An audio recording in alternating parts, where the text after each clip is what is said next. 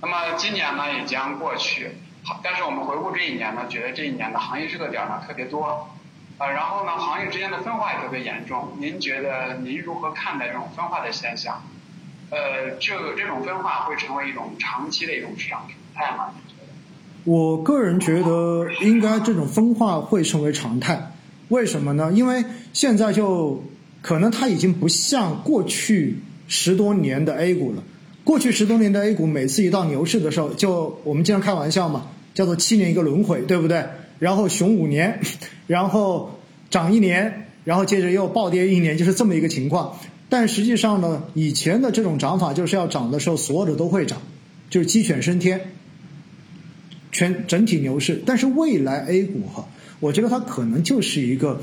结构性的分化的这种走势，因为钱它有可能不会不会说在某一个时间段的话，全部疯狂的全部都涌进来，它可能是一个细水长流的过程。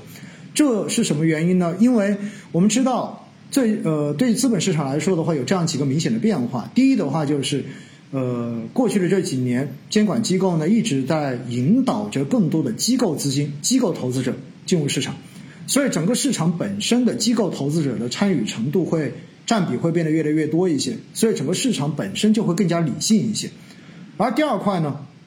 因为机构投资者多，所以大家其实对于研究、对于配置的这种风格来说的话，多少还是有一些趋同的。就是大家可能更重的，尤其是机构投资者，长期的像社保啊等等这些资金，它更多的还是看着长期，它希望获取的是稳定的回报。所以的话呢，这些资金进来之后的话，也许买的都不是曾经散户喜欢买的那些东西。它更多的配的都是这一些看上去不温不火，但是的话呢，能够稳定的贡献现金流回报的这些资产。所以啊，在这样的情况之下，我就是说，市场未来可能它的这一种不同行业的资金的配置的这种分化，逐渐的会变得越来越强，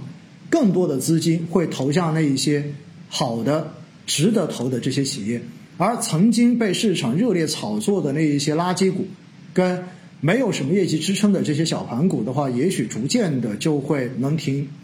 门庭冷落。所以在这样的情况之下呢，我觉得哈分化是很正常的事情。那么另外一块呢，就是我刚才说到资金的问题，因为现在的资金也逐渐大家变得越来越理性。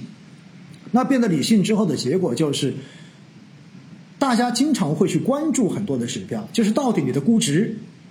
跟你的这一个本身的价格，你现在的一个情况到底是什么样子？因为我们知道呢，其实你投资资本市场买股票赚钱，无外乎就赚两块的钱，一块叫做赚盈利的钱，一块叫做赚估值的钱，估值增长的钱。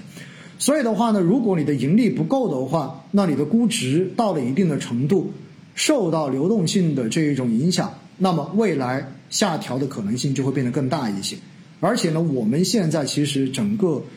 呃，央行对于流动性政策的这一种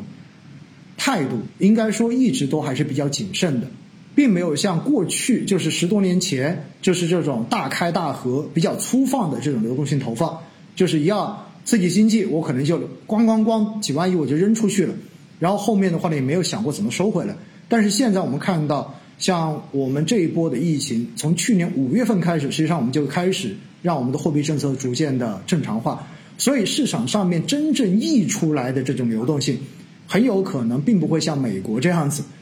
那么在流动性没有办法获得历史上面曾经我们以为的那种宽松情况之下的话呢，那么资金只会在不同的行业中间来回进行切换。就是你涨得贵了